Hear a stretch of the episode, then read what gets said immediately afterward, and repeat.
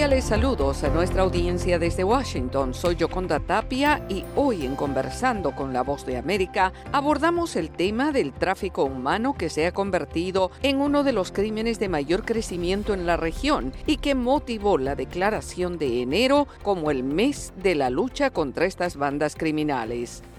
Autoridades estadounidenses extreman esfuerzos para informar a la población sobre la forma en la que operan estos delincuentes y este tema es expuesto en esta entrevista de nuestro colega José Pernalete con Néstor Iglesias, vocero de la Unidad de Investigaciones del Departamento de Seguridad Nacional de Estados Unidos. Estamos hablando de un problema mundial y aquí en los Estados Unidos está ocurriendo la misma cosa, inclusive en Florida está ocurriendo la misma cosa. La gente piensa que el tráfico humano no ocurre en los Estados Unidos, eso simplemente no es la verdad. Lamentablemente estamos hablando de organizaciones transnacionales que están involucrados en el tráfico de mujeres, de niños, para diferentes cosas. Tenemos tráfico humano, tráfico sexual, tráfico laboral, tenemos servitud doméstica. Todo esto son problemas sumamente grandes. El problema más grande que tenemos, José, es que la gente no sabe que esto está ocurriendo aquí. Por eso que tenemos este mes, para crear conciencia sobre el problema que existe. La persona que los traen empiezan con las amenazas a sus familias, la coacción, la amenaza que la van a golpear. Inclusivamente, hasta veces la amenazan que van a llamar para que sean deportadas. Y la realidad es que eso no ocurre. El Departamento de Investigaciones de Seguridad Nacional toma un método muy sencillo. Todo el mundo que se sospecha ser víctima de tráfico humano es tratado precisamente como eso, una víctima, no como una prostituta, no como una mujer que está trabajando por el sexo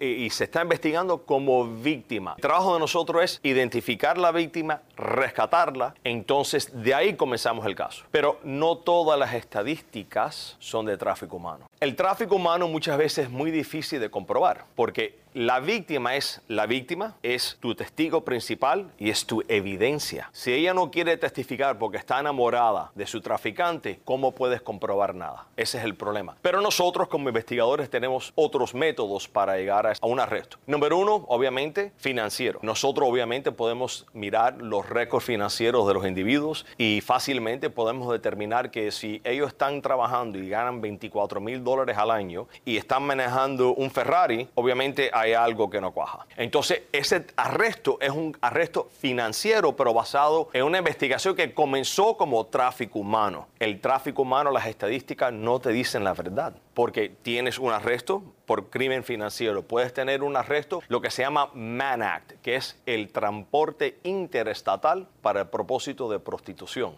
La única cosa que yo tengo que comprobar es que él pagó el pasaje para la muchachita y que la puso a prostituirte. Esto también ocurre con redes de tráfico humano de inmigrantes y con esclavitud laboral también. Nosotros hemos tenido aquí casos de lo que se llama tráfico laboral. Es eh, también otro caso lamentable porque estas personas están viviendo en condiciones pésimas. Muchas personas no saben que ellos están siendo traficados las esperanzas de estas entrevistas que una persona que posiblemente pudiera ser una víctima de tráfico humano esté escuchando precisamente esta entrevista y tenga un mejor entendimiento del crimen que estamos hablando. La Florida es la tormenta perfecta. ¿Por qué? Ponte a pensar qué es lo que atrae las áreas turísticas. Atrae dos cosas. El tráfico laboral en camareros, en criadas, en personas que trabajan mantenimiento. Entonces ahí tienes esa parte. Cuando hay turistas, entonces, ¿qué es lo que van buscando también? Van buscando parranda, les gusta la fiesta. Entonces, ¿qué es lo que están buscando? Empiezan a buscar prostitución. Entonces ahí tenemos el tráfico sexual. Ahí los tenemos los dos. Mira las áreas agrícolas. Ahí tienes el tráfico laboral también. Sabemos que no tienen ni edad ni clase social. ¿Qué es lo más propenso a que afecte.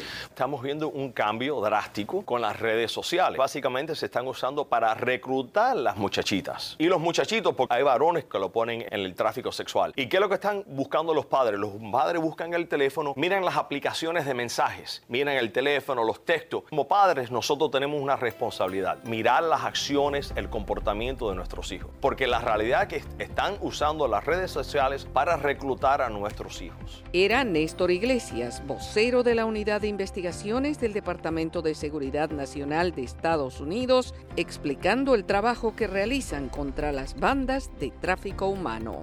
Esto fue Conversando con la Voz de América.